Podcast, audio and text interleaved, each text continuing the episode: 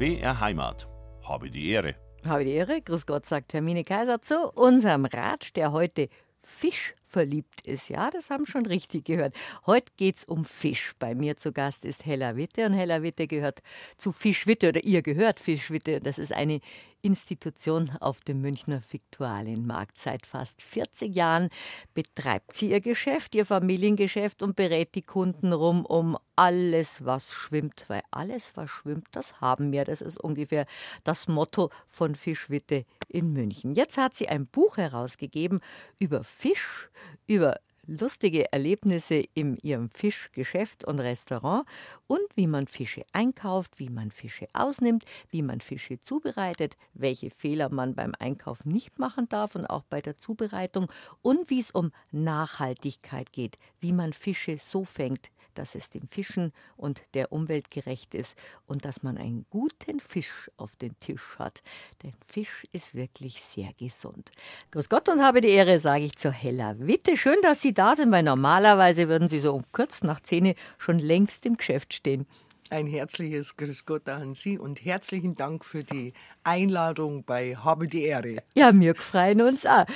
Sie äh, sind seit fast 40 Jahren, habe ich vorhin schon gesagt, am Viktualienmarkt und haben ganz klein angefangen. Und jetzt sind, sind Sie einer der bekanntesten Fischläden in, in Deutschland und haben sich von klein ganz groß gearbeitet in dieser Zeit und machen normalerweise um 10 Uhr machen schon auf und da stehen die Leute schon Schlange, weil Fisch muss ja frisch verkauft werden wohl. Und ganz wichtig ist dann vorne dran, äh, ist noch der Einkauf. Wenn die Ware frisch geliefert wird, muss sie auch kontrolliert werden.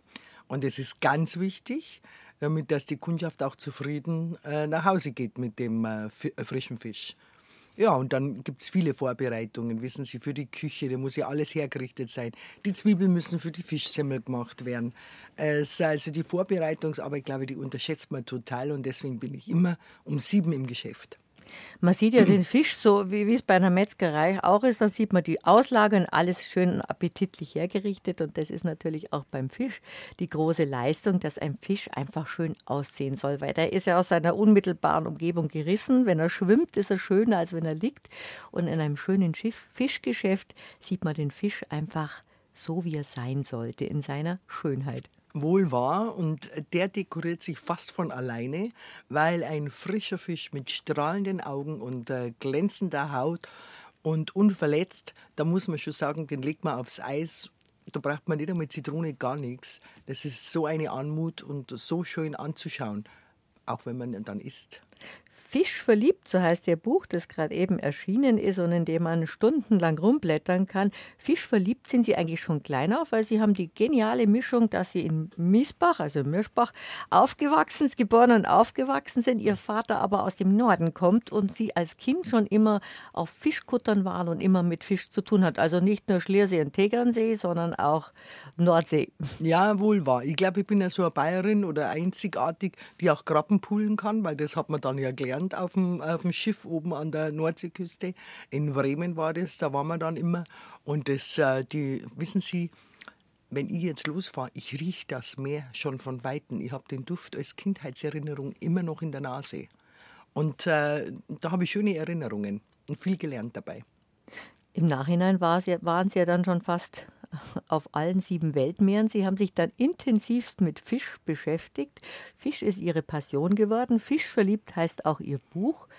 Das hätten Sie sich damals als kleines Mädel nicht träumen lassen, dass Fisch Ihre große Passion werden würde. Nein, das hätte ich mir bei Gott nicht äh, so gedacht. Aber gut, dass so gekommen ist, dank meines Mannes, den ich kennengelernt habe. Und äh, die zu Hause eine Fischgroßhandlung hatten, aber mit Lebendfisch. Lustig ist auch in Ihrem Buch, Sie haben auch nette Erinnerungen oder auch Ihren Werdegang und den Ihrer Familie beschrieben. Als Sie sich kennengelernt haben, Sie und Ihr Mann, hat er nichts vom Fisch erzählt und Sie nicht, dass Sie eigentlich Droger, äh, Drogeriefachfrau sind oder Drogistin, Drogistin, Drogistin genau. wie es damals geheißen hat. Dann haben Sie ihm erzählt, Sie seien äh, Metzgereifachfrau oder genau. Metzgerei. Fachverkäuferin. Fachverkäuferin. Ihr Mann hat gesagt, er sei Bäcker. Und genau. Dann habe ich gesagt zu ihm, du, dann können wir ja morgen in der Früh miteinander Wurstsemmel machen. Und so ist heute noch, bloß ist so Fischsemmel. Genau, und jetzt machen wir miteinander Fischsemmeln. Es war einmal, so beginnen die großen Geschichten von Firmen. Es war einmal im, im Jahre 1985, wo Helja Witte gehört hat, dass am Viktualienmarkt ein kleines Standel frei wird. Ja, genau. Das habe ich von meinem Schwiegervater, der den Herrn Willinger, der damalige Besitzer des kleinen Laden war. Und der hat gesagt, du, ich glaube, der möchte verkaufen. Dann habe ich mir gedacht, okay, jetzt hin. Und habe mein Sparbüchel eingepackt, weil ein Geschäft wollte ich immer schon haben.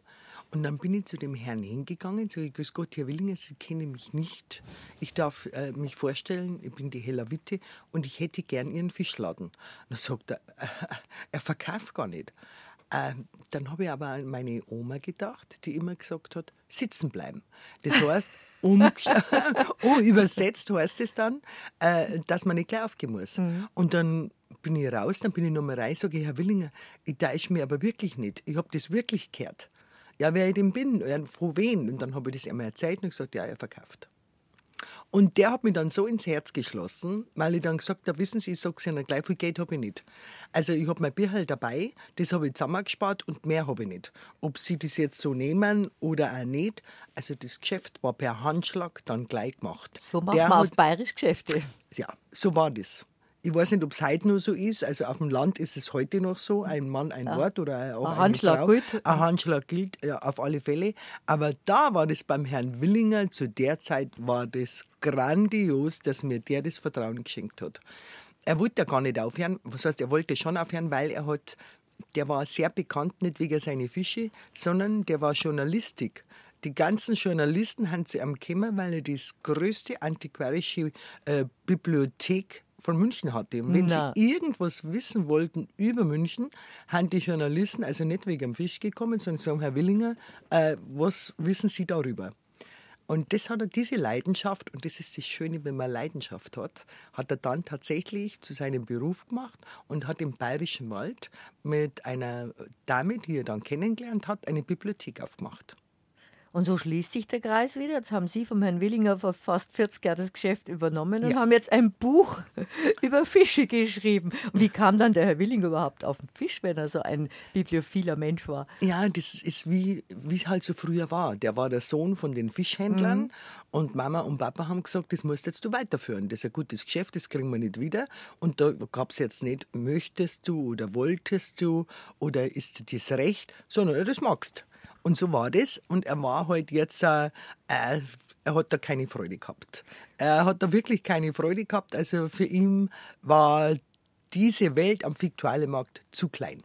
Aber er hat ihre Freude und Begeisterung gesehen und WI, Willinger und Witte hat doch passt. Und dann haben sie innerhalb von kürzester Zeit mit ihrem Sparbücherl, kann man sich halt gar nicht mehr vorstellen, Nein. dass jemand mit einem Sparbücherl antanzt, aber ich glaube, da haben sie ihn einfach überzeugt, dass sie dass das Geschäft in gute Hände kommt. Ja, da hat er sich selbst sehr, sehr gefreut, dass ich das so machen will. Und wissen Sie, das war jetzt nicht so genau. Da waren wir dann beim Herrn Willinger äh, gesessen, Mittagspause zwei Stunden.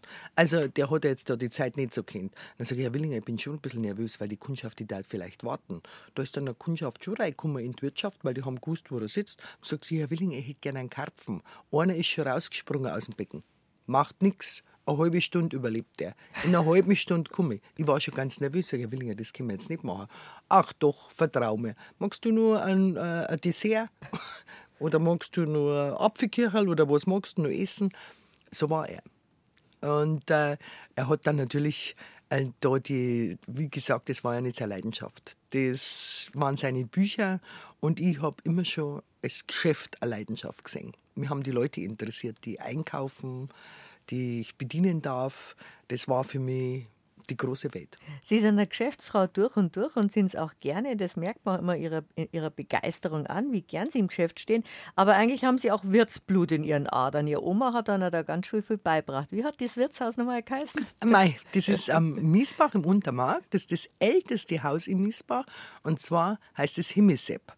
Das die das damals, die war, äh, der Opa ist im Krieg geblieben. Und sie hat das dann, den Himmelsepp, hat sie gekauft. Ganz schön emanzipiert, gell? Das ja, waren schon starke Frauen. Das waren starke Frauen. Mhm. Und die hat auch den Himmelsepp, der oben hängt. Da gibt es einen himmlischen Sepp, der hängt da oben, den hat sie extra kaufen müssen, damit das der Name bleibt. Ganz Miesbach ist abgebrannt, aber der Himmelsepp ist geblieben. Und ihr Oma hat einer beigebracht, wie man äh, in der Gastronomie umgeht und was wir gerade eben gesagt haben, sitzen bleiben, nicht, nicht aufgeben. Das ist eigentlich was, was so Weichenstellungen im Leben sind, was ein, ein wertvoller Mensch mitgeben kann. Rückblickend wissen sie jetzt, wie recht sie gehabt hat. Oder einen guten Trick hat es einer auch noch verraten. Ja, Mit der Kundschaft. Nein, mit der Kundschaft. Ja, weil sie immer gesagt hat, du Hella, also siehst das, da im Geschäft, da steht überhaupt keiner drin, da kommt jetzt kein zweiter. Du musst immer schauen, wenn du ein Geschäft hast, dass einer drinnen steht, dann kommt auch ein zweiter hinterher. Und genau so war es. Also ich habe ja, wie ich dann angefangen habe mit Herrn Willinger, der hat ja jetzt ja keine rege Kundschaft gehabt. Gell? Also das war jetzt eher Weil, wenn sehr, so, sehr wenig. so lange warten müssen haben. Ui, das war, also da habe ich den ersten habe ich dann geweint. Der erste Tageseinnahmen 25 Mark, also 25 Mark war sehr, sehr wenig. Da habe ich dann schon wirklich geweint. Aber wie gesagt, dann habe ich an meine Oma gedacht und da kam eine ältere Dame und die hat halt gesagt, mei, äh, hat ein bisschen einen Fisch gekauft. Dann sage ich, was lernen Sie denn? Ja, mir ist langweilig. Ja, sage ich, dann bleiben Sie einfach da, trinken Sie eine Tasse Kaffee mit mir. Und so ist es dann losgegangen. Dann haben das gemacht, was wir gerade machen, geratscht. Und Das die ist das. Die ist als Kundin einfach blieb. Da war jemand da. da war jemand da. Dann hat man ja da keine äh, WC-Möglichkeiten gehabt. Dann habe ich, hätte ich zuspannen müssen. Dann habe ich die gefragt, ah, mögen Sie mir schnell auf Kasse aufpassen? Dann kann die schnell runterlaufen. Mei, ist das nett. Und die war halt einfach, die hat Zeit gehabt und ich habe sie am Mengen und sie hat nie Mengen. Leider ist sie verstorben, schon seit längerer Zeit. Aber das vergisst man natürlich nicht. Und das hat auch die Kunden angezogen. Erstens die gute Stimmung, dass da zwei strahlende, fröhliche Frauen im Laden stehen, dass sie gute Produkte haben. Aber sie haben ja ganz klein angefangen. Also sie haben vom Schwiegervater dann die, die Fisch bekommen und sind dann im Laden gestanden und haben gesagt, so, Genau. jetzt heißt es Witte statt Willinger und jetzt lege ich los. Das ist doch ganz schön mutig. Ja. Spar Sparbüchel war leer. Ja, genau. Aber das war mutig, aber ich habe an mich geglaubt.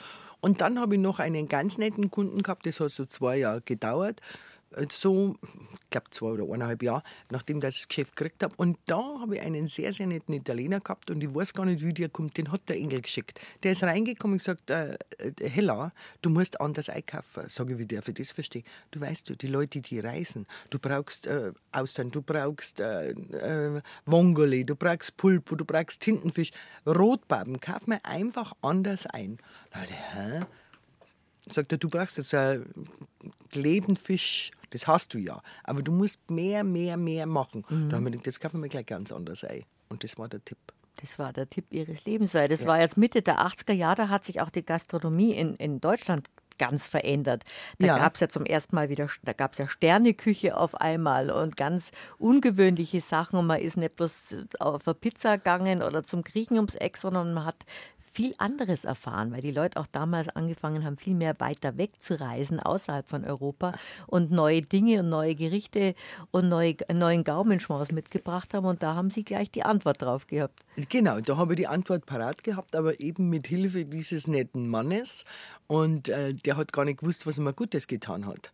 Den äh, habe ich wirklich viel zu verdanken. Und irgendwann habe ich ihn mal getroffen in der Stadt. Dann habe ich ihn aufgehalten und habe gesagt, Sie, Sie? wissen, ja genau, Sie wissen, ja, Hella, der, wissen Sie, war ein junges Mädchen. Da kann ich jetzt nicht sagen, Frau Witte, die haben alle Hella gesagt zu mir. Dann habe ich gesagt, ja, Hella, ich habe schon gehört, du magst die ganz gut. Sage ich, ja, danke Ihnen. Ein herzliches Dankeschön. Und Sie sind allein im Laden gestanden, außer mit Ihrer Dauerkundin und haben den ganzen Laden allein geschmissen. Genau, weil wir wussten ja nicht, wie gut wird er gehen, wie so. Und mein Mann, der war dann äh, noch anders äh, äh, äh, weitig fest äh, äh, äh, angestellt. Jetzt habe ich aber gestottert. Macht nichts. Macht aber nix. jetzt habe ich einen Stottererei gebracht. Ja, ich war am Anfang tatsächlich lange alleine. Aber das hat dann auch passt. Und äh, mei, das hat man dann, es hätte sie auch nicht mehr gebraucht, weil es war ja nichts los. Aber was hat man so, bevor Sie diesen wunderbaren Ratschlag bekommen haben, ein bisschen mehr Angebot äh, in den Laden zu tun?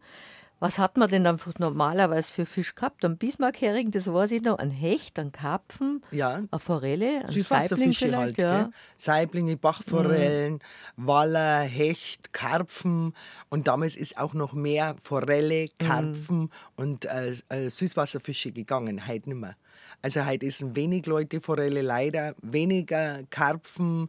Äh, wir haben auch sehr viele jüdische Kundschaft bedient, die immer an den Feiertagen den Karpfen rund ausgenommen wollte. Wissen Sie, gefüllter Fisch haben die gemacht. Mhm. Aber diese Generation, die ist auch nicht mehr, die jungen Mengen, die ist auch nicht mehr machen. Die lassen sich vielleicht einen Karpfen mal filetieren zu den Feiertagen, aber die sind jetzt nicht mehr so erpicht drauf, sowas zu essen, sowas zu kochen. Es ist ja auch aufwendig und für so viele Leute, wo dann die Familie äh, zusammenkommt. Und da haben wir auch noch sehr viele Leute bedient, aber das ist immer weniger geworden und deswegen war der Ratschlag und der Tipp von dem Herrn war der Goldes wert, dass wir jetzt ein bisschen umgestellt haben.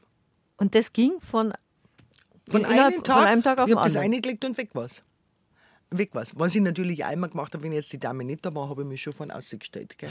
Ich habe dann ein Dirndl gehabt, ich habe meine Lederhosen gehabt, ich war immer draußen, habe mich immer aufgemaschelt nicht so viel natürlich, war sehr Marktfrau, aber passend. Und dann habe ich mich aufgemaschelt und habe mir rausgeschaut, jeder, der vorbeigegangen ist, habe ich gegrüßt. Die haben sich, die, manche haben sich umgeschaut, ja, kennt mich die. Nein, sage ich, kenne ich ja nicht, aber kann man trotzdem Grüß Gott sagen. Ja, und dann haben sie alle reingeschaut, ist ja logisch, irgendwann bleibst du mal stehen. Und so habe ich dann meine Kundschaft gewonnen. Frischer Fisch ist gesund und auch schön, haben wir gesagt. Sie haben aber selber nie geangelt, Frau Witte, obwohl Sie mit Ihrem Papa an der Nordsee waren und Krabben gepult haben und auf Fischkuttern waren, was für ein bayerisches Mädel aus Mirsbach ja ungewöhnlich war. Aber selber die Angel irgendwo ins Wasser gehalten haben Sie nicht. Nein. Ich habe nie geangelt. Da sind Sie zu rührig. Nein, da konnte ich mir jetzt nicht statt halten, äh, still sein sitzen bleiben, das ist jetzt da nicht gegangen bei mir. Da war ich zu rührig. Wir haben seinen Ball in die Hand geben können und dann war er mir für Stunden verschwunden. Aber sowas ist jetzt eher nicht meine Sache gewesen. Ich habe es als Kind artig gehabt. Bei uns ist auch gefischt worden in der Familie, also eigentlich geangelt. Und mein Opa, der hat ja mit in seinem Trachtenanzug mit dem Pfeiferl mit, mit, mit, mit, dem Hut stundenlang sitzen können. Der ist sogar mit weit über 80 dann in Weiher gezogen worden von einem Hecht, weil er nicht auslassen hat. Also der Hecht nicht und der Opa nicht. Also mit dem Pfeiferl im Mund ist er, noch wieder, ist er wieder rausgezogen worden von uns, war batschnass. Aber so, und das ist kein Fischerlatein, das sieht man jetzt im Radio nicht, so ein Drum Hecht hat er gehabt. Aber dem mag ich jetzt nicht, weil er so viel geredet hat und sie mengen eigentlich auch nicht so gern. Ah, ich finde den Hecht so einen tollen Fisch, wissen Sie, zum Anschauen. Deswegen sagt man ja unter anderem, bist du ein toller Hecht. er schaut toll aus und der duftet auch wunderbar. Aber jetzt zum Essen geht, diese Y-Geräten im Fleisch, ich mag es auch nicht. Wie man überhaupt Fisch ausnimmt, darüber unterhalten wir uns auch gleich. Und wir wissen es ja, die Angler haben ja die Passion auch, dass man sagt, wer, wer den Fisch fangt, der muss ihn gescheit ausnehmen. Und das ist gar nicht so einfach. Wenn man nicht richtig ausnimmt, hat man hinterher das Gefrett mit, mit Gräten oder vielleicht mit Dingen, die, die, die nicht so gut schmecken. Das haben sie aber erst lernen müssen dann. Weil eigentlich, haben wir am Anfang schon gesagt, sind sie ja Drogistin. Ein Gans hat auch mit Wohlgerüchen zu tun, aber mit ganz anderen. Mit anderen Wohlgerüchen.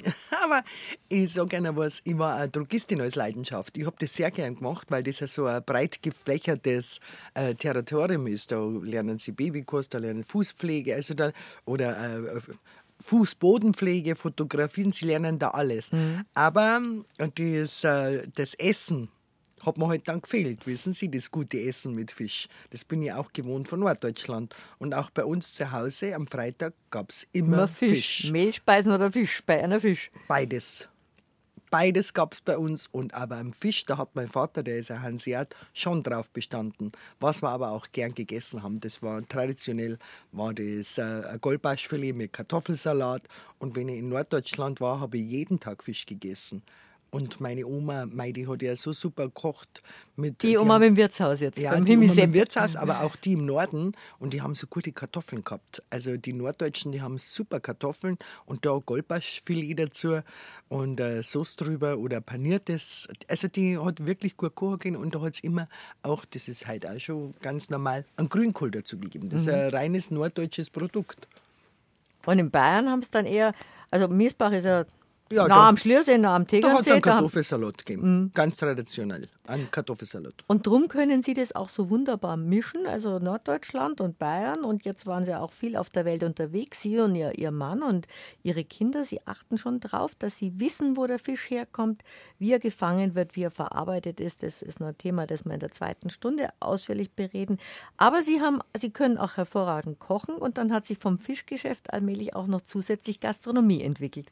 Ja, genau, die haben wir dann äh, dazu bekommen. Dann zuerst haben wir zwei Läden gehabt, das ist Fischgeschäft und dann ist hinten um ist die Metzgerei, die ist dann frei geworden und die hatten eine Imbisskonzession drauf, sodass wir dann das umbauen konnten als ein Geschäft mit Bistro und Fischverkauf ist geblieben. Also beides. Und das war das war jetzt nur das i-Tüpfel dazu. Das haben wir braucht. Und da habe ich ja hingefiebert, dass wir das ging. War ein Riesenumbau. Ich war sehr nervös, hatte auch viel Geld verschlungen. Aber letzten Endes hat es sich ausbezahlt und ähm, die Gastronomie ist schon meine Leidenschaft.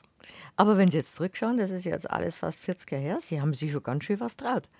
Ja, aber das äh, wissen Sie, nein, das ist, das ist einfach der Fleiß. Wenn Sie arbeiten können, wenn Sie gesund sind, dann kann nichts schief gehen. Sie, es kann nichts schief gehen. Sie müssen nett sein, Sie müssen lustig sein, Sie müssen an sich glauben. Sie, äh, da kann gar nichts schief gehen. Das Einzige, was hätte jetzt schief gekannt, dass wir, und das haben wir am Anfang gar nicht gekriegt, wir haben überhaupt kein Geld von der Bank gekriegt. Das hat sich dann Gott sei Dank gelöst, weil ich habe eine Freundin und die hat mich dann angerufen und gesagt, hör mal bloß auf, ich mag mit dir gar nicht reden. Und wissen Sie, da war das dann auch noch so, der hat mich kennt und dann hat er gesagt, ja freilich, das machen wir gleich. Und dann war das auch abgesegnet. Bayerische Art, Geschäfte zu machen, da haben wir es wieder. Mit Handschlag. Ja. Das war nur mit Handschlag und aber auch Glauben. Man, man, man darf aber sie als sowas nicht verscherzen. Gell? Man muss schon zuverlässig sein. Das ist man ja auch als anständiger Mensch, als gute, als gute Geschäftsfrau. Ja. Aber Gastronomie zusätzlich, das haben sie dann alle jetzt nicht mehr geschafft. Nein, das habe ich nicht mehr geschafft. Also auch beim Fischverkauf ist es so stark angehoben, dass mein Mann dazu gekommen ist, Gott sei Dank. Der hat ja von Fisch viel verstanden, durch seine Eltern her. Und dann haben wir Mitarbeiter schon gehabt. Und das hat sich dann so peu à peu immer gesteigert. Und dann haben wir die Gastwirtschaft gehabt. Da haben wir dann eine eingestellt als Haussam. Die hat gekocht, bedient und kassiert. Also das kann man sich halt gar nicht mehr vorstellen. also heute sind wir in der Gastronomie, ich glaube, zehn Leute oder zwölf Leute. Und äh, im äh, Verkauf achte. Und die Fisch, die Fischvielfalt, die hat sich ja auch, sagen wir mal, einfach verzehnfacht oder vervielfacht auf jeden Fall. Auf alle Fälle. Mhm. Das ist ja wichtig so, ist ja schön. Und ich finde, so eine Veränderung äh, setzt ja immer eine, eine gute Veränderung, setzt ja eine gute Tradition und Beständigkeit voraus. Was ist denn Ihr Lieblingsfisch? Meine ist Seezunge. Ich mag Seezunge. Seezungen entweder in Filet oder als Ganze gebraten, gegrillt. Und gegrillt mag ich ganz gern auch noch extrem, ist der Ludemeer. Den habe ich ja im Buch geschildert, der wird so von uns auseinandergenommen. Das ist fast eine künstlerische Arbeit. Der wird so ausgenommen, das kann nicht jeder, der ist im Ganzen, aber ohne Gräten. Und den gegrillt, nur mit gutem Olivenöl, etwas Peperoncini, Zitrone, Salz und Pfeffer, nichts anderes. Passt schon. Also, dass, dass Sie wissen, wie man es macht und dass Sie es sehr gut machen, das war aber auch nicht von Anfang an, weil Sie ja verwöhnt waren von den beiden Großmüttern und wahrscheinlich von Ihrer Mama. Die Zubereitung vom Fisch haben Sie dann auch peu à peu mitbekommen durch, die, durch den Fischladen, wie er am Anfang war. Ja, freilich. Man lernt ja ständig dazu. Und man interessiert sich natürlich dann auch. Man will ja da Profi sein. Und man äh, fragt ja die Leute, sagen Sie mal, wie machen Sie das jetzt eigentlich? Und dann tauscht man sich so aus, aber ich darf es jetzt so machen oder so. Und dann kommen einige Rezepte zusammen. Und dann, wenn wir das Lokal dann aufgemacht haben, da haben wir schon gewusst, also unsere die italienische Küche liegt uns schon sehr nah. Also bei uns gibt es zwar am Montag auch Goldbarschfilet mit Kartoffelsalat und der wird selber gemacht, der wird nicht gekauft. Das ist wirklich viel Arbeit. Aber dann lieber kein Kartoffelsalat als wie irgendeinen aus dem Backerl. zusammenquatschen. Nein, das kann ich nicht, der Backer. Ich selber nicht. Und dann möchte ich es auch andere nicht zumuten. Aber das geht. Das haben wir am Montag, anstatt jetzt Freitag, ist das so ein leichtes Wochenstartessen. Und ansonsten ja, hat man halt einen italienischen Koch, der macht die besten Spaghetti Vongole in der Stadt, die besten Spaghetti äh, mit Gambas. Ähm, kann, wir haben einen tollen Grill, da wird das so drapiert oder die Kunden sagen, ich hätte gerne aus dem Schaufenster das oder das oder das und dann können sie sich zusammenstellen und dann machen wir Fischplatte draus. Ich glaube, seit ich jetzt Ihr Buch gelesen habe, äh, werde ich nie wieder Spaghetti Vongole sagen können, sondern Spaghetti Gianni Versace. Sie haben auch sehr nette Anekdoten drin. Mei, ja, weil der Kundschaft mein Kummer ist. Ich meine, die war gerade äh, mit äh, vielen Tüten von namhaften Firmen unterwegs, Maximilianstraße Straße rauf und runter. Und die hatte halt auch eine Tüte äh, dabei, eine sehr schicke Frau mit ähm, Gianni Versace. Dann kam sie zu uns und wollte halt Vongole Versace kaufen. Dann hat sie sich verplappert und hat gesagt, sie möchte ein Kilo Gianni Versace. Aber da haben wir schon gewusst, was es wird. Aber wenn ihr Swims wie Hefet, Sie haben bestimmt aber Muscheln Gianni Versace im Angebot gehabt. wir ratschen, wir machen einen Fischratsch. Hella Witte kennt sich ja nun wirklich aus seit vielen Jahren. Sehr buchstäblich in die Wiege gelegt worden mit den Wurzeln zwischen Miesbach und, und Hamburg. Sie haben eine Begeisterung für Ihren Beruf und haben ein schönes Buch draus gemacht und haben nach und nach auch die Fischrezepte gesammelt. Und das war sozusagen Ihr erstes Marketinginstrument. Da haben Sie ein ganz nettes Beutel drin, wo Sie auch noch abgelocht haben, das Rezept. Das ist dann drin. Das war, glaube ich, was war es denn nochmal? Ich blätter gerade rum, weil das Buch ist sehr umfangreich. Das haben Sie dann den Kunden weitergegeben. War das Genau. ein Zander, oder? Nein. Ja, das ist mit Zander? Mhm. Ja, genau. Nein, das habe ich dann äh, geschrieben. Und äh, weil ich mir gedacht habe, viele Fragen, sie, da hat es ja viele Sachen noch nicht gegeben, wie jetzt, äh, dass man ja nachschaut bei YouTube oder fragst mich nicht, wo man alles nachschauen kann, gell? wie man Fisch zubereitet. Das war ja nicht der Fall. Und dann habe ich mir gedacht, ah, da schreibst du jetzt einfache Rezepte. Und so habe ich dann so einfache Rezepte geschrieben, mal ein Zander, einmal eine Fischsuppe. Das habe ich dann schon so gemacht und so geschrieben und es keine Mengenangabe. Ich meine, so ein Rezept hat ja nie durchgehen. Ich habe jetzt nur geschrieben, ja, für zwei Personen zwei Stickel, so ungefähr, wissen Sie. Und dann nimmt man so, und so, so was kocht dazu. eigentlich auch. Ein bisschen, äh, ja, ein bisschen Salz und Pfeffer. Da habe ich jetzt nicht eine Prise. Keine Zitrone, habe ich mal gemerkt. Ja, erst hinterher. Mhm. Erst hinterher. Weil ein frischer Fisch braucht nicht einmal Zitrone, erst dann hinterher soll man es beträufeln. Aber so genau. Und diese Rezepte sind reißend weggegangen. Die haben gesagt, ja, wann schreiben sie wieder eins, wann schreiben sie wieder. Ich habe laufend Rezepte geschrieben, auch mit den Garnelen, die dann gekommen sind, so riesen, so Scampis, wissen Sie, wie man die macht. Und da waren die Leute sehr, sehr interessiert. Ich komm, jetzt muss ich so lachen mit den Garnelen. Ich nicht, in die 70er Jahre war ich da mal von Bekannten eingeladen und dann bin ich vor meinen ersten Schrimps gesessen und habe nicht gewusst, wie man sie isst. Man isst ja nicht mit den Fingern, so sind wir aufgewachsen. Da haben sie ja sicher auch vielen Leuten und Kunden geholfen, so über die ersten Hürden zu gehen, wie man was isst, wie man was aufknackt. Aalknacken zum Beispiel hatte ja Nachbarin mal, wie man überhaupt Fisch richtig isst. Ja, das war jetzt ganz einfach, weil. Oder Meeresfrüchte, Fisch weiß man ja. Ja, genau. Aber das ist jetzt so im Grunde genommen ganz einfach, weil das wird bei uns so hergerichtet, dass die Dame und der Herr jetzt mit Messer und Ga- Gabel essen kann. Also der muss jetzt den Fisch nicht die Schale runter tun, sondern die Riesengarnelen, also die Scampi, werden bei uns in der Mitte geteilt. Dann kommt der Darm gleich raus und dann kann die Dame das wunderbar würzen, auch braten weil sonst bratet die nur die Schale und das Innenleben wird dann, bleibt dann roh und franzig. Und so wird es geteilt, dann kann sie das wunderbar auf beiden Seiten auf den Grill legen oder in die Pfanne legen, kann es vorher einlegen und würzen. Und dann ist es äh, für die Dame und für den Herrn sehr unkompliziert mit Messer und Gabel zu essen. Da sind wir schon beim Thema. Da hatte ich letztens die Diskussion im Freundeskreis, weil behauptet wurde, Fischbesteck wäre was typisch Deutsches. Und jetzt achte ich immer drauf, wo man eigentlich noch Fischbesteck gi- gibt, gibt, äh, kriegt, gibt es eigentlich kaum noch in Restaurants. Das kann ich Ihnen jetzt gar nicht so beantworten. Also wenn Sie typisch deutsch finde ich das jetzt gar nicht. Also wenn Sie jetzt nach Frankreich gehen und da Fisch essen, dann kriegen Sie selbstverständlich ein Fischbesteck. Auch bei uns kriegen Sie ein, ein Fischbesteck. Und wenn jetzt ich privat zu Hause Fisch serviere, habe ich selbstverständlich auch ein Fischbesteck. Allerdings habe ich ein ganz besonderes. Früher hat es doch immer nur die Flohmärkte gegeben, wissen Sie. Überall war einer. Und da habe ich am Sonntag, wenn dann am Sonntag mal einer war, weil viele waren am Samstag, aber sonntags bin ich losgezogen und habe mir dann Fischbestecke gekauft. Aber nie komplett, sondern immer Einzelstücke. Und das schaut dann toll aus, wenn sie das servieren. Das aber ich war- habe sind ja manchmal so mit entweder mit Bakelit oder manchmal auch so, so schöne Horn, Horn, äh, Horn Griffe. und dann ja. Ornamente sind auch eingearbeitet und die, die kriegen sie halt gar nicht mehr. So, und die habe ich mir so einzeln, aber ich wollte sie nicht gleich haben. Also ich habe mir keinen Besteckkasten gekauft, sondern ich wollte es verschieden haben.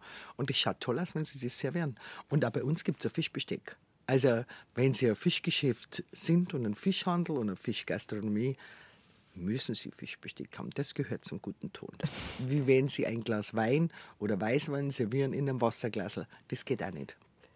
Oder wie Sie vorhin während der Musik gesagt haben, ein Espresso aus dem Pappbecher. Haben Sie mal wo gekriegt und der, der schmeckt einfach kreislig. Nein, das geht nicht. Wissen Sie, das war ja gerade, wir waren auf Thunfischreise und da war ich mit dem Sohn, mit meinem Mann, waren wir in Barcelona eingeladen, wo wir Thunfisch einkaufen sollten. Und da sind wir mit ins Meer rausgefahren. Die haben uns das gezeigt, wo die Farben ist, wie die verarbeiten, wie die. Das, mein Mann und mein Sohn und wir sind alle mit die Thunfische geschwommen. Und die sind Vor Barcelona schwimmen Ja, vor Barcelona. Die sind eingefangen mhm. und dann, die kommen von Ibiza, ziehen die mit dem Netz nach Barcelona. In Barcelona, da haben sie ein Becken und da halten sie sie, aber mitten im Meer. Mhm. Und äh, da steht dann auch gleich ein Schlachtschiff äh, da die köpfen die Thunfische, aber erst können sie noch ein bisschen schwimmen mit gerne was. Wenn man da rausfährt und dann kriegen sie, und das zum Thema nachhaltig, von solchen Herrschaften auf dem Pappbecher ein Espresso serviert. Und dann sage ich zu dir, Damia, sagen Sie mal, geht's noch? Sie möchten jetzt Werbung machen, möchten einen Thunfisch verkaufen und sind jetzt da mit einem Pappbecher in der Hand. Nicht, dass er nicht schmeckt, aber wo hier jetzt mein Pappbecher? Ich spüle meine Tasse auch gerne selber aus, wenn Sie jetzt kurz Zeit haben. Die hat Nägel lackiert, obwohl das Boot gewackelt hat. Das, kann, das sowas kann ich gar nicht verstehen. Also wir sind dann abgereist. Ich habe gesagt, äh, Klaus, solche Kleinigkeiten, wissen Sie, da muss man schon mitdenken. Das ist ja nachlässig. Und das sind die Kleinigkeiten, die es bei Ihnen auch ausmachen, dass man ein, als Gast willkommen ist und auch als Kunde qualitativ Hochwertiges bekommt. Das ist Ihnen ganz, ganz wichtig. Ja, das ist ja das Wichtigste, weil sonst braucht der Kunde gar nicht zu mir kommen. Sonst kann er um die Ecke gehen oder irgendwo hin. Aber das Wichtigste ist, dass der Kunde, und die haben einen hohen Qualitätsanspruch, dass ich dem auch Genüge wäre. Und ich kaufe nur die beste erste Ware ein. Auch nachhaltig. Da lege ich großen, großen Wert drauf. Dass das nicht irgendwie ist, der schaut jetzt frisch aus. Und weiß der Teufel, wo der herkommt, dass mir das jetzt nicht interessiert, das interessiert mich sehr wohl ist ja schon die nächste Generation bei Ihnen im Geschäft. Ihr, ihr, Sohn Michi und Ihre Tochter Lisa. Und Ihr Mann kam ja dann auch, nachdem Sie Ihr Sparbuch geplündert haben und Fischwitte sozusagen ja. gegründet haben. Und als Familienunternehmen funktioniert es aber auch hervorragend mit diesem Geist der Nachhaltigkeit, was ich bewundernswert finde bei einer Generation, die jetzt sagt, Moment, das muss nicht das Billigste sein, sondern so sind ja wir auch aufgewachsen. Fleisch oder Fisch war was Besonderes und es musste gute Qualität sein, am, gerne auch regional. Jetzt ist es internationaler geworden, aber man, man soll doch kein Klump essen. Der Mensch isst, was er isst und auch ein Fisch ist einfach was Kostbares. Ja, da sind wir beim wichtigen Thema, weil manche Sachen einfach zu billig, ich sage das jetzt mal ganz ähm, ganz leicht äh, so auf den Markt geschmissen werden. Da hat man keine Ehrfurcht vor das Stück Fleisch, keine Ehrfurcht vom Stück Wurst, vom Käse oder von irgendeinem billigen Fisch. Man hat da keinen, äh, er hat ja nichts gekostet, dann kann man ja auch wegschmeißen. So, mhm. die Einstellung. Wenn Sie etwas Besonderes haben wollen, ein besonderes Stück Fleisch, werden Sie achtsam umgehen. Wenn Sie ein besonderes Stück Fisch, Stück Fisch haben wollen oder einen Fisch kaufen wollen, werden Sie achtsam umgehen, voller Respekt. Und nicht einfach, ah, das gibt es bei mir zum Beispiel nicht, wenn da jemand einen Lachs rausnimmt, also unser Mitarbeiter, und macht Platsch, legt ihn so hin. Sondern ich sage immer, Sie müssen daran denken, wenn Sie jetzt das Stück Fisch rausnehmen, Sie denken, Sie verkaufen jetzt ein Juwel, einen Brillanten. Und da liegt jetzt ein Samt, äh, schwarzes Samtpapier unten drunter oder Samtstück und Sie müssen es darauf legen und präsentieren. Und so müssen Sie es behandeln. Das ist nicht raus, batsch das, das, das, wissen Sie, das widerstrebt mir. Da habe ich zu viel Ehrfurcht und zu viel Respekt. Aber Sie sind ja auch Kundin oder leben ja auf die andere Seite der Theke und sind ja auch weltweit unterwegs gewesen schon und haben sich an Fischmärkten, an Fischgeschäften und, und, und Fangsituationen orientiert. Da leben es bestimmt auch ganz andere Dinge und dann sagt man sich selber wahrscheinlich, so würde ich es nie machen und so möchte ich es nie machen. Oder so mache ich es auch. Das ja, man kann immer lernen, mhm. dass man so nicht macht oder dass man so macht oder dass man sich verbessert. Deswegen geht man ja äh, in die Welt hinaus, um zu lernen und, und zu schauen. Wichtig. Und zu sprechen, auch so wichtig, wie das Ratschen. es ist wichtig. Hella Witte bei mir zu Gast Gastfisch verliebt mit ihrem Buch, das sie mitgebracht hat.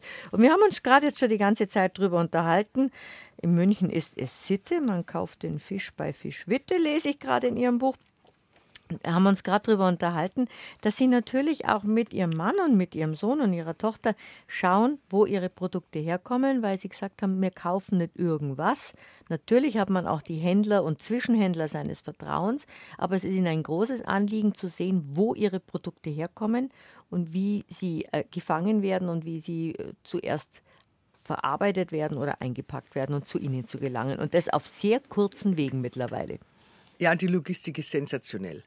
Aber tatsächlich wissen Sie, die Kinder einer ja viel erzählen, die Lieferanten. Die Kinder sagen, ja, mei, das ist alles super und schön. Und, und erfahren sie müssen selber mal hinfahren. Und das ist auch wichtig. Sie können gute Geschäfte machen, schon mit, äh, mit Internet und nicht und alles geht ja heutzutage. Aber ganz wichtig ist, von Auge zu Auge zu sehen und mit den Herrschaften zu reden, zu ratschen. Es ist immer schöner, als jetzt zu telefonieren. Dann hast du ja vis-à-vis nicht, du weißt gar nicht, wer, mit wem redest du eigentlich. Oder du schreibst per E-Mail. Das ist anders, als wenn man die Sprache mitgebraucht, die Augen gebraucht, den Ausdruck mit, äh, mit, mit einbindet. Dann kriegt der von mir einen anderen Eindruck und ich von meinen Lieferanten. Und wichtig ist natürlich auch, was man verkaufen will. Und da reisen wir schon gerne rum. Das ist schon zumal sehr anstrengend. Also ich war mit Michael, mit meinem Sohn, alleine war ich da in Norwegen bei den Lafoten. Da ist das Krei im Januar bis März wird das Krei. Der Kabeljau. Der Kabeljau, der Wanderkabeljau. Und der kommt da an den Lofoten vorbei und wird da gefangen. Und es war höchst interessant, mhm. was, wie die fangen, äh, dass die das super gut machen, weil das sind unsere Hauptlieferanten auch da oben. Die machen das toll mit dem Skrei und den rausholen und selber dabei sein. Weil, wie gesagt, erzählen können die ja noch viel. Aber wie sie es dann fangen, dass die das äh, sehr nachhaltig machen, sehr respektvoll mit den äh, Tieren umgehen, nicht nur mit den Tieren, auch mit Meeresboden, mit den Lebewesen überhaupt, ist es mir ein Anliegen und deswegen sind wir da direkt draufgeflogen. Aber das ist doch auch interessant, dass Sie da, da, dadurch haben Sie ja ganz viele Reisen gemacht und viel Interessantes gesehen und auch die Fische in ihrer, in ihren natürlichen, in ihrer natürlichen Umgebung gesehen. Ja, das ist was Wunderbares. Es ist so, keiner, so ein äh, Skrei, welche Farben das der hat, wenn der im Meer schwimmt und wenn er dann rauskommt, das ist ja sensationell. Das ist irre. Und den haben wir uns dann ja, wir waren da in so einem Lodge eingeloggt und da haben wir uns dann äh, selber den Fisch hergerichtet. Wir haben ihn filetiert, wir haben ihn ausgenommen und haben ihn später zusammen gekocht mit einem Koch, der vor Ort war im Hotel. Also das ist schon äh, wunderbar, sowas zu sehen. Und dann sehen Sie den, den Skrei natürlich bei Ihnen in der Auslage auf Eis, in der Schönheit, in der, wie ein, wie haben Sie gerade gesagt, Herr Sagen, Sie Mitarbeitern, wie ein, ein kostbarer Schmuck, der auf, ein, auf, auf einem, oder eine, eine Juwelenkette, die, die auf einem Samtteppich liegt und so liegen ihr, Ihres Kreis dann auf dem Eis. Also der respektvolle Umgang auch mit dem Produkt ist wichtig. Ja, würdevoll. Und dass man schaut, dass man wirklich alles auch hernimmt von den Fischen, gell? dass man jetzt die Eingeweide, äh, das jetzt die Galle und das weg muss, ist schon klar, aber der hat eine Leber, die können sie hernehmen. Also der Fisch wird im Ganzen, der Kopf, den kann man für die Fischsuppe nehmen, zum Auskochen die Gräten genauso.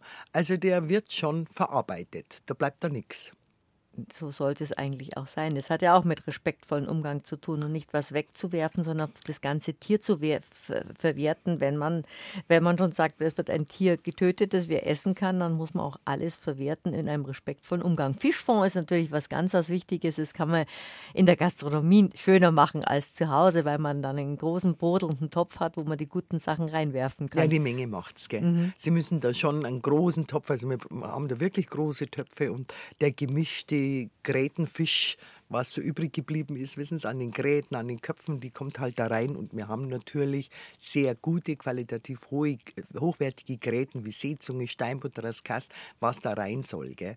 Und dann wird ja auch, dann wird ja auch lang gekocht. Gell? Das dauert schon eineinhalb Stunden. Das ist nicht so Larifari schnell gemacht. Und äh, aber er schmeckt halt dann. Und das ist eine gute Substanz für viele schöne Gerichte. Sie haben ja auch schöne Fischsuppe äh, im, als Rezept drin. Mhm. Da ist natürlich ein, ein hausgemachter Fischfond was Tolles. Das kann man natürlich in einem Drei-Personen-Haushalt nicht, nicht selber nachmachen, aber es gibt ja tolle Fischfonds mittlerweile. Fisch ist sehr gesund. Sie essen natürlich auch regelmäßig Fisch, aber nicht jeden Tag. Nein, nicht jeden Tag, aber bestimmt jeden zweiten, weil das liegt manchmal daran, dass ich mich selber vergesse, dass ich was einkaufe. dann immer, was mache ich denn? Ah, und wissen Sie, Salat oder Gemüse und ein Fisch dazu, ist immer schönes Essen.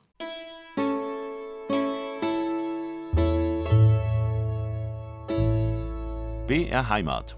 Habe die Ehre. Habe die Ehre, aufgetischt. Nein, heute aufgefischt, sagt Hermine Kaiser. Ich ratsch mit Hella Witter von, den, Witte von dem Traditionsfischgeschäft am Münchner Viktualienmarkt über Fische, über ihr fischverliebtes Leben. Seit über 40, seit fast 40 Jahren führt sie ihr Geschäft in München. Mittlerweile ist es schon fast die dritte Generation. Und sie hat ein wunderbares Buch geschrieben, das eigentlich ein Standardwerk für alle Fischliebhaber ist mit Rezepten, mit über Fischzichtung geht's, über Einblick in ihre Küche, lustige Anekdoten von Höhen und Tiefen, von Familie und Freunden, von anspruchsvollen Rezepten für Salz- und Süßwasserfische, Meeresfrüchte, Grillgerichte, Suppen, Pasta und eine Stunde haben wir noch drüber zu ratschen. Und Musik ist auch in ihrem Leben wichtig, nicht nur Fisch, Frau Witte. Ja, ich mag Musik gern und ich glaube, Musik beflügelt auch und äh, setzt Fantasie frei, setzt Freude frei und ich tanze gerne, ich spiele Akkordeon, das habe ich gelernt, aber ansonsten, ja, schön. Sie sind ja in Mirsbach aufgewachsen, da hat man eigentlich immer, wenn man auf dem Land in Bayern aufwächst, immer mit Volksmusik zu tun. Ja, wie schön. Und Blaskapelle gerade in Miesbach, wissen Sie, wenn die dann aufmarschiert sind, das ist ja herrlich. Die Bläser.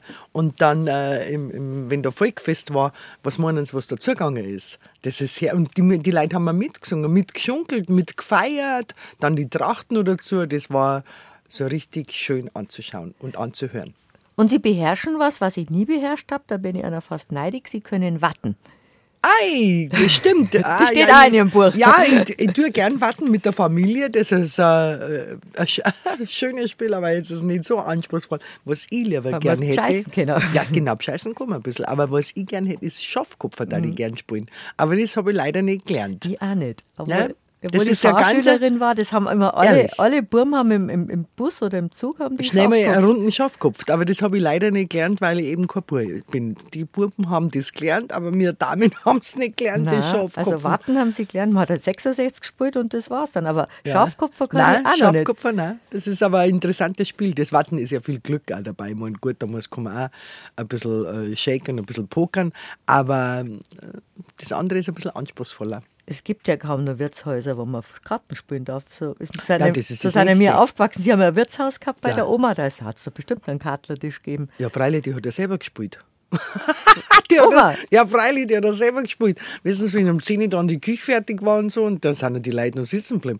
Das ist ja nicht so, dass man um 10 Uhr jetzt die Leute ausschaust. Das ist ja, das ist ja in, in Miesbach ein Unding gewesen. Solange der letzte Gang da war und nur ein Bier getrunken hat, ist es weitergegangen. Ja, da hat die selber mitgehattelt. Hat die Schafkopfer können? Hat die hat Schafkopfer können, die hat erwarten können. Also da ist zur Sache gegangen bei der Oma. Und bei einer spielt manchmal die ganze Familie, der Opa, sie und ihr Mann und die Kinder? Ja, die Lisa, mein Goldschatz, die Lisa, meine Tochter, dann der, der, mein Vater kommt zu Besuch am Wochenende oder am Sonntag meistens. Äh, sitzt man dann und der mal runden Karten spielen, wenn der Opa kommt. Ist das nett? Ja. Gibt es sonntags bei Ihnen Sonntagsbraten oder Fisch? Das ist verschieden. Das ist, wenn das schöne Wetter ist, kann es sein, dass man mal Sperrips machen, dass man einen Fisch. Also ich esse ja, ich bin ja sehr unkompliziert, weil ich, es gibt nichts, was ich nicht esse. Sie können mich einladen, da gibt es keine Beschwerde, weil ich alles, natürlich schöne Ware, aber alles sehr, sehr gerne esse. Da hat man oft die Befindlichkeit, wenn jemand aus der Gastronomie kommt, dann wird man nie eingeladen, weil jeder sagt, ja, du kannst ja viel besser und da traue ich mich nicht und dann bist du so anspruchsvoll. Aber ich habe das Gefühl, wer in der Gastronomie ist, freut sich, wenn er selber mal Gast sein darf. So ist es. Vor allen Dingen, ich meine, ich bin jetzt keine gelernte Köchin, gell? Ich mache das selber nur, nur sage ich jetzt wirklich, so als Hobby oder weil ich gern gut esse. Deswegen koche ich auch, aber nichts anderes wie manche Hausfrauen oder auch berufstätige Frauen, die abends schnell für den Mann oder für die Familie Essen zaubern muss. Nichts anderes mache ich auch. Aber da muss man eben gut kochen können. Das wird ja oft unterschätzt. Das ist so selbstverständlich. Ah. Jetzt haben Sie mit guten Produkten zu tun. Was würden Sie denn den Nicht-Experten raten? Worauf muss man beim Fischkauf auch achten? Sie haben ja schon so ein paar Sachen in Ihrem Buch drin. Es geht um die Augen, es geht um die Kiemen. Welche Fehler darf man nicht machen? Wenn man nicht gerade beim Fischhändler seines Vertrauens ist. Ja, also die Augen müssen strahlen. Die Kiemen. Vom müssen, Kunden und vom Fisch. Ja, beides wäre und auch von der Verkäuferin. War auch gut. Aber das ist meistens der Fall. Und dann äh, tut man, äh, die Kiemen müssen blutrot sein. Der Fisch muss glänzen. Und wenn Sie mit den Fingern draufdrücken, dann äh, muss der Druck, also das muss nicht mehr sichtbar dann sein, wenn Sie weggehen mit den Fingern. Das muss so sein wie vorher. Mhm. Nicht so weich und dann bleibt es so. Und, ähm, und der Duft nach mehr. Wäre wünschenswert. Mit Doppel-E. Und mit EH. Wohl, Ein mit guter, Doppel-E von einem, mehr. bei einem guten Fisch kann man nicht genug bekommen. Ja, der duftet. Ich sage dann immer, der duftet. Das stimmt, weil äh, ich habe einmal gewohnt in der Hebelstraße, fünfter Stock ohne Aufzug. Und dann haben wir angefangen, auf, also am Abend, wenn wir raufgegangen sind, erster Stock war äh, Kroate, hat das wunderbar gerochen. Der zweite war der Italiener, ganz anders, aber auch herrlich. Wissen Sie, bis ich zum fünften Stock aufgekommen bin, ich habe so viel Hunger gehabt. Und da ist dann wirklich schnell, ich habe nichts vergessen dürfen, weil da ist gewürfelt worden, wer dann wieder runtergehen muss. Aber bis ich da oben angekommen war und ich fand, alles Essen, was da gekocht worden ist, hat nie, wenn man sagt, mein, dann stinkt es so in der Küche. Das ist für mich ein Parfum, das hat geduftet. Da hat nichts gestunken, das ist Duft. Und wenn Sie denken, manchmal ist es so, so, da denken Sie, ach, jetzt holen wir was zum Essen oder sowas. Mag ich gar nicht so gern, weil, wenn Sie zu mir reingehen am Sonntag, dann duftet die Küche. Ah, kennen Sie es nicht? Da heißt man, ah, bei dir riecht es aber gut. Ob du jetzt einen Kuchen magst. Und da werden ja äh, andere äh, schon angeregt, wissen Sie, andere Sensoren, ob Sie jetzt ähm, dann den Speichelfluss, weil Sie denken schon an das gute Essen. Der Geruch wird angeregt und Essen ist ja nicht nur kauen, sondern genießen.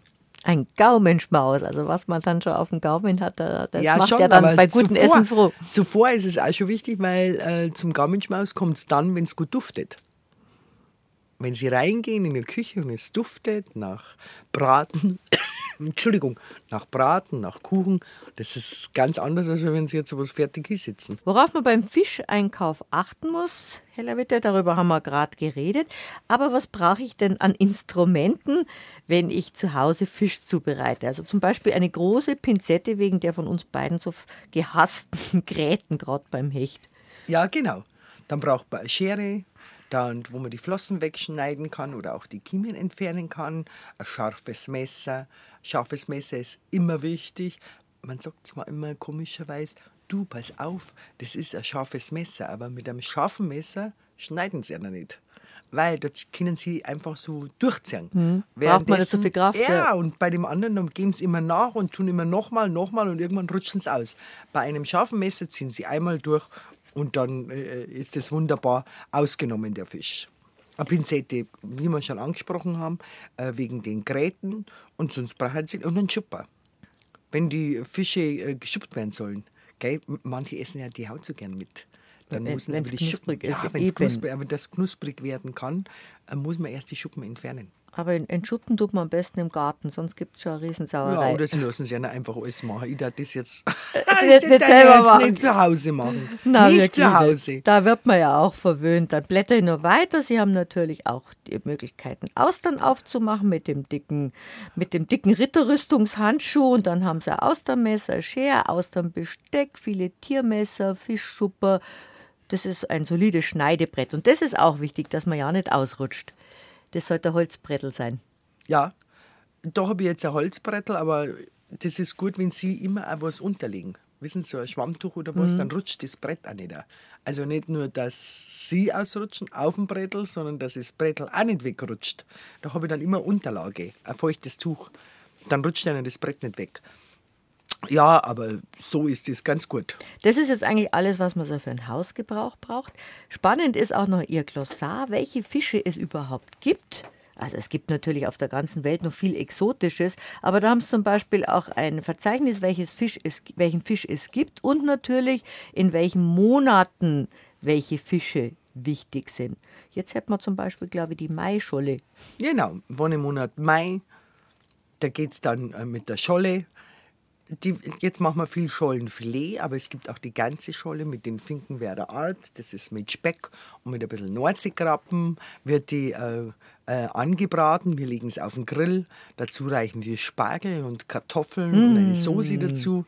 Aber äh, das wissen Sie, die richtige Maischolle ist die Scholle, die noch nicht geleicht hat, also demzufolge sehr jung, sehr klein und deshalb sehr grätig. Ich kaufe sie lieber ein bisschen größer ein, weil dann Gräten größer. Fisch, wissen Sie, ich sage dann auch immer, ähm, der, der Geschmack wächst mit der Größe des Fisches. Der, der wächst mit. Gell? Also wenn Sie so einen kleinen Fisch haben, schmeckt er oft gar nicht so gut, als hätten Sie einen größeren. Deswegen kaufe ich mit Vorliebweise gerne ein bisschen eine größere Maischolle ein. Wir haben ja gerade eben gesagt, dass die viele Rezepte drin haben, selbst ausprobierte, inspirierte, überlieferte. Und was ich so schön an dem Buch finde, das ist nichts das ist was Schönes, Feines, Frisches und nichts so Ausgefallenes, dass man einen halben Kochkurs belegen muss, bis man zum Beispiel die Lachsforelle im Pergamentpapier zubereiten kann oder den Knurrhahn auf Kohlrabi-Gemüse, auch eine originelle Kombination. Oder das viel zitierte Goldbarschfilet, die Scholle haben wir gerade besprochen, ein Steinbeißer, ein Saint-Pierre-Fisch mit rote Ranner. Also es sind keine exotischen Gerichte, sondern schöne klassische Gerichte mit feinen Fischen, die manchmal bekannt sind und manchmal auch ein bisschen unbekannt.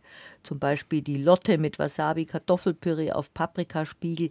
Feine Sachen. Ja, das sind auch Gerichte, äh, wo man die Zutaten auch zu Hause haben kann. Mhm dass man ein paar Tomaten kaufen muss oder eine Zitrone, das ist jetzt nicht so. Aber manchmal hat man schon Rezepte für sich. Da braucht man schon erst einmal ein Lexikon, dass man weiß, ja, was ist jetzt das, das eigentlich? Ist es jetzt ein Gewürz oder ist was Neues, dass man gar nicht klarkommt. Und das sind so Gerichte, ich gehe von mir selber aus, ich habe es vorhin schon gesagt gehabt, manchmal vergesse ich mich einzukaufen, nehme einen Fisch mit. So, und dann wird halt schnell, aber gut zu Hause gekocht. Schnell kochen heißt, dass man so hungrig nach Hause kommt. Das heißt aber noch lange nicht, dass man schlecht essen muss. Und aus diesem Grund sind diese Rezepte sehr leicht gehalten, weil viele Damen und Herren berufstätig sind, die kommen zu, nach Hause und sollen miteinander was Gutes essen. Und das schaffen sie in kürzester Zeit. Fisch ist ja eigentlich fast immer ein schnelles Gericht. Das ist jetzt, wenn er mit einem Schmorbraten vergleicht, überlege gerade, Fisch ist eigentlich nie lang im Ofen. Nein. Außer dem Fischfond, den man lange kocht, ja, wie wir es in der ersten Stunde Zeit haben. Ein Fisch ist doch eigentlich immer schnelle Küche. Genau, außer Sie kochen jetzt oder ein Backorer für vier Personen, fünf Personen ein Lude mehr, dann braucht er auch länger, dann braucht er auch eine Stunde. Aber für zwei Personen sind Sie dabei mit einer halben Stunde und fertig ist. Gibt es irgendeinen Fisch, den Sie gar nicht mögen? Nein, das gibt es nicht. Also Hätte mich jetzt auch nicht. gewundert. Nein, das gibt's nicht. Ich mag auch sonst alles essen. Also ich bin jetzt nicht nur Fisch, sondern ich esse Ente, ich esse Händel, ich esse Kalbsbrühe, ich esse Niere. Das kennt ja heute schon gar keiner mehr. Ich esse Lungerl, ein saures. Aber ein saures Lingerl mit Knädel. Ich esse alles, alles gerne. Und äh, Fisch genauso, aber das ist... Und was kann man bei der Fischzubereitung falsch machen, dass er nicht trocken ist oder zu roh oder äh, Manchmal, also es gibt ja Grillfische, mhm. die tut man auf dem Grill, aber es gibt dann auch welche, die man in der Pfanne braten sollte. Und die, die Leute, die meinen, ah, Olivenöl, ganz heiß und dann braten. Dann wird das Olivenöl leider bitter. Sie sollten sparen mit der Hitze und das Eiweiß gerinnt ihnen. Also schön zum Beispiel die Sitzungenfilet, sage ich immer, in Butter kochen.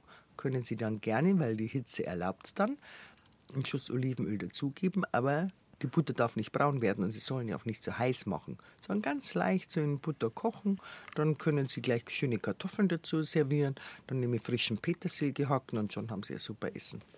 Auf Ihren Reisen haben Sie nicht nur ungewöhnliche Fischsorten dann entdeckt, sondern sicher auch Gewürze, die Sie da, äh, Gewürze, Gerichte und Rezepte, die Sie dann übernommen haben. Gewürze sowieso. Mhm. Was war da das Ausgefallenste, das Sie inspiriert hat? An Fischsorte oder an Fischrezept?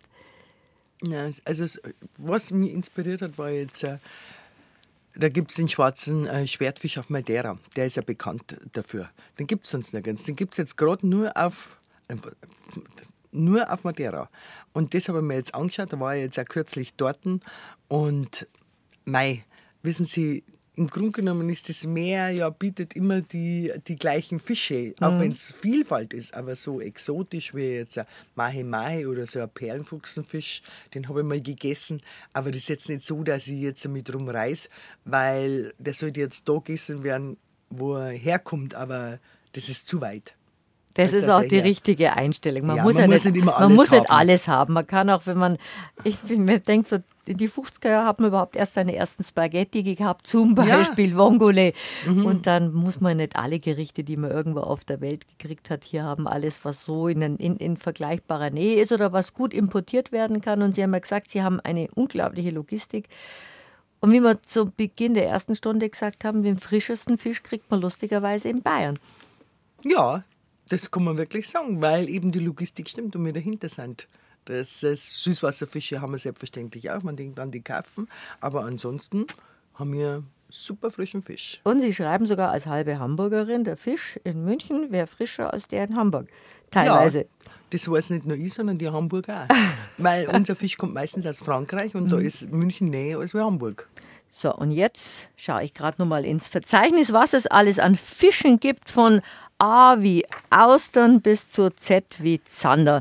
Und das finde ich toll, Frau Witte, dass da überall drin steht, wo der Fisch herkommt und wie er am besten zubereitet wird. Zum Beispiel Gelbflossenmakrele, Aquakultur Japan, gegrillt, gegrillt, gebraten oder Sushi. Oder der Zackenbarsch, Netzfang Mittelmeer, gegrillt, gebraten, Ofen. Oder der, die Rotbarbe, Nordostatlantik, gegrillt, gebraten, Ofen. Dann haben wir die Langusten, Karibik, Atlantik, gekocht, gegrillt auf Salat oder Pasta. Das ist mal ein schöner Überblick, bevor man sich überlegt, was, was koche ich, was kaufe ich. Und dann kann man da schauen und sagen, so kann man es zubereiten. Genau, das ist eigentlich, was ein- Sie dauernd gefragt werden. Ja, ohne dass einem gleich erschlägt. Mhm. Weil manchmal ist dann so viel Information, da weiß man gar nicht mehr, was wird die jetzt eigentlich. Und so ist es ganz übersichtlich und klein gehalten. Aber Sie schreiben auch, dass interessanterweise Leute, die Fisch essen und Fisch kaufen, eigentlich einen hohen Qualitätsanspruch haben. Ja, mit Recht.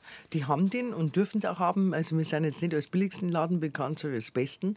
Und die möchten für ihr Geld ein gutes Produkt haben. Das ist, zieht sich durch bei den Leuten wie roter Faden. Ich mag auch eine schöne Blusen kaufen oder eine schöne Jacke, wo ich weiß, es ist hochwertig. Und so ist es auch bei Fisch, bei Lebensmitteln. Man geht auch dann gleich ganz anders um. Das ist auch wertschätzend und da passt wieder der Spruch, was nichts kostet, ist nichts wert. Äh, besser hätten sie es jetzt wirklich nicht sagen können. Genau so ist es.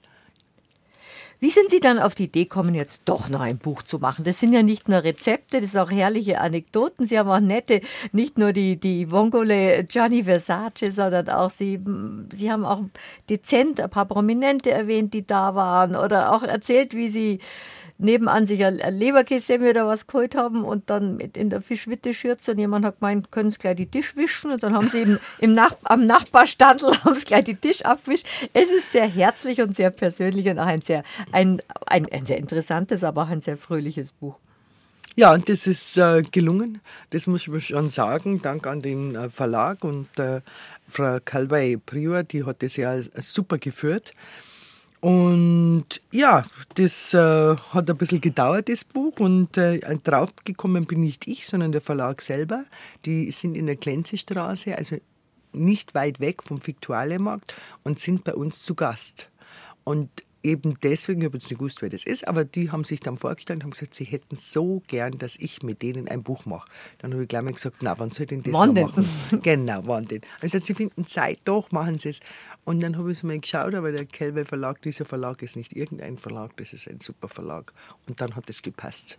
Und diese Herren und diese Damen, die da arbeiten, die arbeiten wunderbar zusammen und sehr, sehr unkompliziert. Und wie gesagt, ich habe ja dann oftmals um 5 Uhr früh Aufnahmen gehabt draußen an der Fischweiher. Die ersten Seiten sind da entstanden, weil das Licht gut ist um 5 Uhr früh im August. Aber ich sage Ihnen, das hat mir dann schon Nerv gekostet, weil um 10 Uhr musste ich dann im Geschäft sein und da ging es ja dann weiter. Es war oft Sonntagsarbeit oder in der Wiesenzeit. Da habe ich dann auch nicht so oft zur Wiesen rausgehen können, wie ich wollte. Also es war schon anstrengend, aber wie gesagt, es lohnt sich dann ja auch, äh, anstrengende Sachen in, äh, in Arbeit zu nehmen. Und das Produkt ist gut. Aber Sie haben Es ja, läuft. Sie achten ja auf gute Produkte, aber dann haben es eigentlich so für sich auch und für die Leser und, und die Kochbegeisterten und die, die gerne Fisch essen, aber auch so eine, eine Zusammenfassung von ihrer Leidenschaft, Fisch zu verkaufen, Fisch selber zuzubereiten und den Kunden Fisch nahe zu bringen. Dann ist Ihnen wahrscheinlich selber erst bewusst geworden, durch dieses kompakte Buch, was alles Ihr für Fisch Leben beinhaltet. Ja, das ist jetzt so äh, eine kleine Zusammenfassung. Aber das hätte ich jetzt auch nicht gedacht, dass das so einen Anklang fand oder finden wird. Und das äh, geht jetzt weiter, weil ich sitze jetzt bei Ihnen netterweise. Und das, das äh, stimmt mich auch sehr freudig, sonst hätten wir uns wahrscheinlich gar nicht kennengelernt. Gell, da wären es nicht auf einen Ratsch gekommen. Wir zwar jetzt nicht zusammengekommen, Frau Kaiser. Wobei Sie auch gerne im Laden ratschen mit den Kunden. Da ja, erfährt immer was Neues. Ja, das ist jetzt auch das Schöne gewesen an Ihrer Einladung, Frau Kaiser, weil das Ratschen, das kommt im Grunde genommen viel zu wenig vor. Gell, wenn ich nach Hause gegangen bin früher, wo die Kinder noch kleiner waren, da zum Abreagieren habe ich mich erst einmal hingesessen auf dem Gärtnerplatz und habe die Leute zugeschaut. Am liebsten habe ich mich neben irgendeiner Frau hingesessen und habe ein bisschen geschaut und gesagt, wie geht's Ihnen? Dann hat die mich angeschaut und gesagt, ah, mir geht's eigentlich gut, wie geht's Ihnen?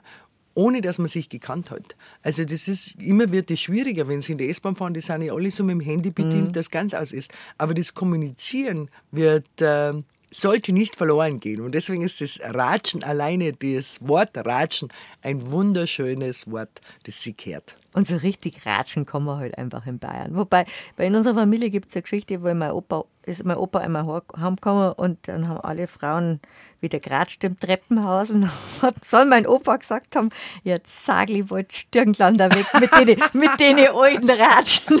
Ja, nein, klar, die Männer, die haben da jetzt nicht so ein großes Verständnis, weil die bayerischen Männer, die ratschen anders oder sagen manchmal gar nicht so viel. Die schauen nur manchmal. Die schauen nur manchmal. Ja, die schauen nur manchmal, das äh, verbindet ja auch das hat ja auch manchmal Worte. Wobei ein Rad ist schon geschlechterübergreifend. ein gescheites Ratschal ist doch was Wunderbares.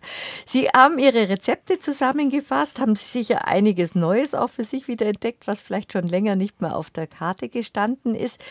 Fehler haben Sie gesagt, kann man gar nicht so viel machen beim, beim Fisch, außer zu heiß anbraten oder zu lang auf dem Grill ja. oder im Ofen lassen. Es ist eigentlich auch wieder das Schöne an dem Produkt, dass man gar nicht so viel verhunnerkeln kann. Ja, wenn man es nicht kompliziert macht, sondern ganz logisch denkt, ist es ganz einfach zum Nachmachen. Und auch die Rezepte sind sehr einfach geschrieben. Und das ist auch wieder mit ein frischer Fisch mit frischen Sachen kombiniert. Also Fisch kommt fast selten allein daheim. Aus, äh, daher, außer der Fischsemmel natürlich. Ja, klar, da ist ja auch der Zwiebel dabei oder die Semmel. Es ist immer schön, wenn man dann was Frisches dazu gibt, das auch nicht so kompliziert ist. Jetzt gibt es einen wunderbaren Spargel, dann gibt es neue Kartoffeln. Also, das ist ja immer eine schöne Symbiose, was man dazu nehmen kann. Im Herbst Walnüsse mit rote Beete. Also Sie haben mit großer Leidenschaft alle Ihre Rezepte zusammengefasst oder viele Rezepte. Das ist aber es gibt ja Kombinationen, die gehören einfach zusammen. Zum Beispiel Jakobsmuscheln und Morcheln. Das ist ja auch mhm. eigentlich ein Klassiker. Und Morcheln findet man ja kaum da. Also sind Sie Schwammersucherin? Äh, Oder Finderin, sagen wir so. ich sage gerne was. Meine Oma, das haben wir ja schon mal erwähnt. Die, vom, die sollen wir immer erwähnen. Vom da, haben wir ja, da haben wir mir ja alle anrücken müssen zum Schwammerlsucher. Wissen Sie, für die Wirtschaft dann hernehmen. Und mhm. da ist ja alles ins Dickicht eingekrochen worden. Die Oma, der Opa, den sie dann geheiratet hat, der war sehr klein und der hat ins jedes Dickicht ist die eingegangen. Also eingejagt worden, kann man eher sagen. Und der hat dann die Schwammerl immer geholt und sie hat immer gemeint, da kann was sein, da kann, heller da, wir waren auch kleine Kinder. Ja, die sind dann gekocht worden in der Wirtschaft am freien Tag. Wenn man am Dienstag hat sie Ruhetag gehabt. Ja, da hat dann der Sanker kommen müssen, weil wir alle Halluzinationen gehabt haben. Seitdem suche ich selber gar keine Schwammerl mehr, weil da war ein giftiger dabei. Gell? Da haben wir alle ja. Um Gottes Willen, schauen Sie, Gänsehaut. Ja, da braucht er nicht Dinge. Fast die ganze alles, Familie ausgerottet. Das ist alles, nein, ausgerottet nicht, weil einen Schwammerl werden sie noch nicht ausgerottet, aber sie fangen halt zum Halluzieren an, okay? Und dann haben wir halt so Spinnereien gehabt, da hat der Sanker dann kommen müssen, ja. Deswegen suche ich überhaupt kein äh, Schwammerl mehr Na, selber. das ist, glaube ich, sinnvoll. aber, ja, aber die Omas sind schon oft ein Vorbild, gell? Ja, freilich. Ein schönes Vorbild, weil die steht halt, das ist halt die Anlaufstelle. Oma hat immer irgendwie mit guten Sprüchen zu tun, mit Beständigkeit und mit, ja, mit wunderbarem Zuhören, Essen. Mit Zuhören und äh, immer verzeihen ist also alles. Fisch verliebt. Das Buch ist erschienen gerade vor kurzem im Kalwei Verlag. Hella Witte hat es herausgebracht, komponiert sozusagen, Rezepte reingebracht. Ich glaube, das war dann auch schwer, sich irgendwann mal zu beschränken, weil das sind ja fast 40 Jahre Rückblick und Vorausblick, ganz wichtig. Ja, Vorausblick, Rückblick, alles ist dabei. Das war jetzt nicht schwer, sich zu beschränken, weil da hat man selber so eine Vorgabe und selber macht man sich jetzt da nicht so einen Stress, dass man sagt, das will ich nur oder das. Es ist wichtig, was drinnen ist, dass es gut ankommt, dass es gut drin ist, dass sie eine Richtigkeit hat, seine Beständigkeit hat. Sie und, das passt. und das Appetit macht. Sie haben vom Schwiegervater sozusagen sind in, den, in eine Fischbranche reingerutscht, reingeschwommen, passt mhm. besser. Sie und Ihr Mann betreiben jetzt Ihr Geschäft schon seit fast 40 Jahren und die nächste Generation ist auch schon einsatzbereit. Also Ihre Tochter Lisa, die ja, die Lisa ist schon kommt kurz jetzt, Gott davor ins Geschäft zu kommen. Ja, da bin ich auch sehr froh, weil die sehr, sehr fleißig ist, meine Tochter, die Lisa. Und es ist äh, wichtig, wissen Sie, dass Sie die Kinder jetzt nicht an die eng an die Leine binden. Lassen Sie es einfach los, die kommen dann von alleine. Alleine passt in dem Fall ja gut an die, Angel, an die Angleine. Und, äh, und äh, sie selbst hat auch dann das Gefühl gehabt, und sie ist ein Viktualenmarkt-Kind, wissen Sie, die ist auf dem Viktualenmarkt groß geworden. Da hat die ihr Brezen bei der Verforstner gekauft. Äh, die kennen es jeder. Wenn die jetzt um den Viktualienmarkt geht, von über, ja Lisa, wie geht's dir denn? Ja Lisa, ja, bist du wieder da? Ja, grüß dich, ja, wo bist denn die ganze Zeit?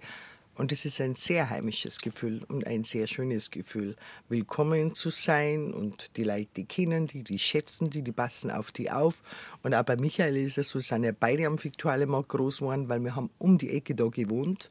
Das war jetzt Anbindung am Geschäft natürlich auch wichtig, aber die Kinder haben das genossen. Fiktualenmarkt ist ganz was. Wenn sie einmal Fiktualenmarkt haben, immer Fiktualenmarkt.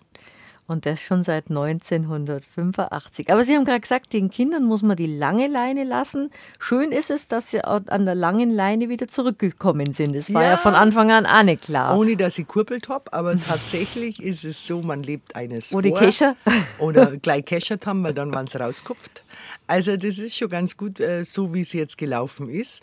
Und ich finde ganz wichtig, dass sie mal woanders Erfahrung macht, damit dass sie das zu schätzen weiß, was sie zu Hause hat. Und deswegen habe ich da jetzt nicht gemeckert oder gesagt, wann kommst du denn jetzt? Oder jetzt wird es aber Zeit und jetzt mag ich nicht mehr. Sondern das Miteinander und zu sehen, wie sie sich entwickelt und dann in die Richtung, die gewünscht. Ist klar, dass es ein Wunschdenken ist von mir. Und das Tra ist traut ja so man sich bloß nicht so deutlich man zu sagen. Man darf es nicht so sagen, weil man ja nicht dann weiß, äh, wird es dann wirklich wahr. Aber es sind äh, alle Zeichen dafür, dass beide Kinder, der Michael und, der Michael und die Lisa, das ähm, gut weiterführen werden. Ist doch ein schönes Gefühl. Das ist ein tolles Gefühl, ein sehr erhabenes. Ich bin so stolz darauf, ich kann es ja äh, gar nicht sagen. Ich freue mich und freue mich und freue mich. Und der Michael ist aber ein bisschen anders, weil der hat sehr viele andere Ideen wieder.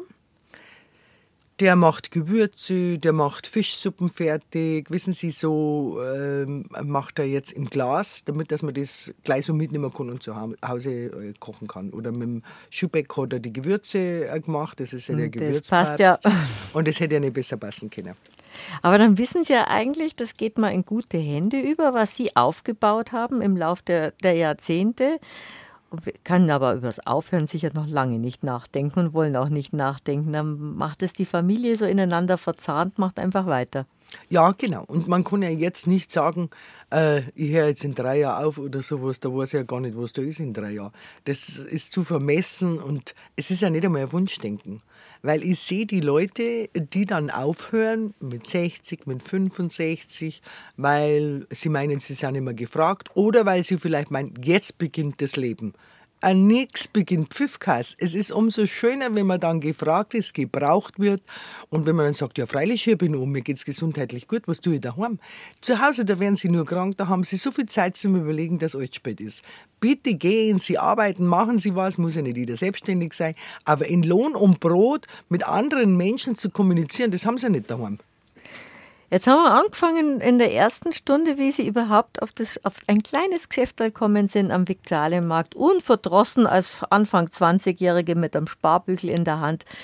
Rückblickend haben Sie es doch ganz richtig gemacht. Ihr Gefühl hat Sie nicht gedrogen. Nein, es hat mich nicht gedrogen. Aber wie gesagt, ich habe äh, Glück gehabt. Aber es ist auch so gezeichnet gewesen, dass man nicht nur immer Glück braucht, sondern manchmal ist es so, dass man manche Sachen nicht so sind, wie sie sein sollten. Dann geht man dann wieder den richtigen Weg. Weil vom Glück alleine, wenn sie nur Glück haben, lernen sie nichts. Sie müssen einmal irgendwie mal untertauchen oder müssen mal einen auf den Deckel kriegen, dann lernen sie was. Dann wissen sie, wie es weitergeht. Aufstehen und weitermachen. Ja, und zwar das gut. Und was Ihnen ein großes Anliegen ist, auch Sie sind sehr heimatverbunden. Und jetzt sind schon mal bei BR Heimat. Was ist denn für Sie Heimat, Hella Witte? Meine Heimat ist was Schönes. In erster Linie ist es für mich die Sprache.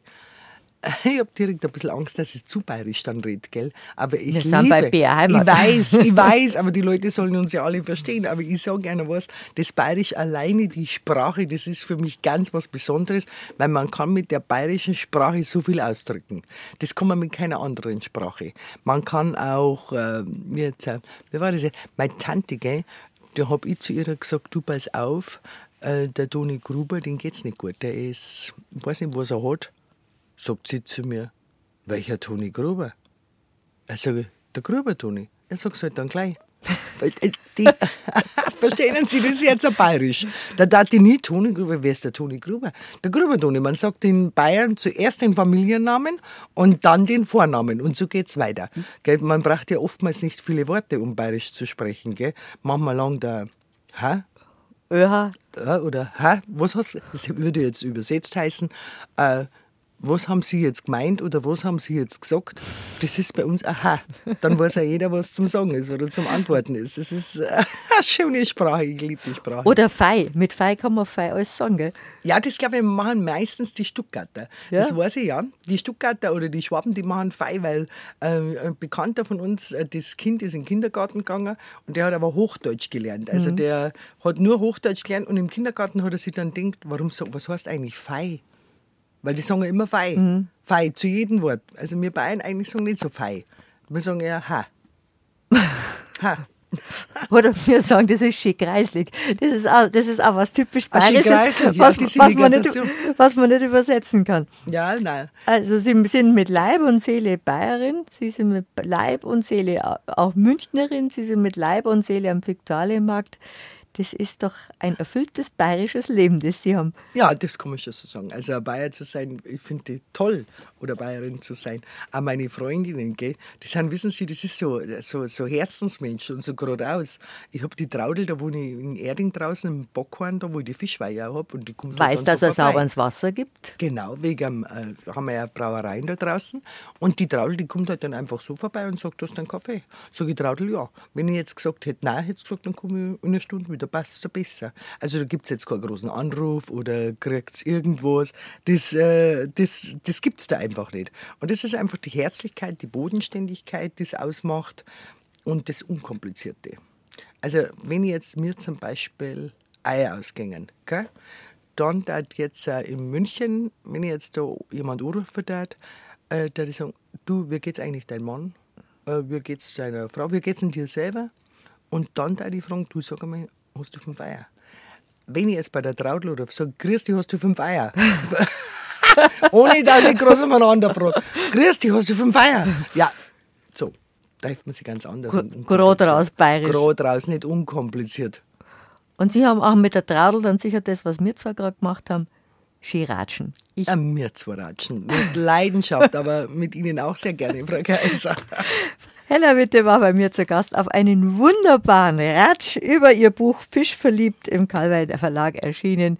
Ein schönes Buch. Ich wünsche Ihnen viel Erfolg damit und ich freue mich, dass Sie gerade, wenn die Stoßzeit ist, nämlich vormittags ab 10 bei einem Geschäft, dass Sie Zeit gehabt haben, auf einen Ratsch zu uns zu kommen. Zu habe die Ehre. Vergeht's Gott. Danke Ihnen. Herzlichen Dank.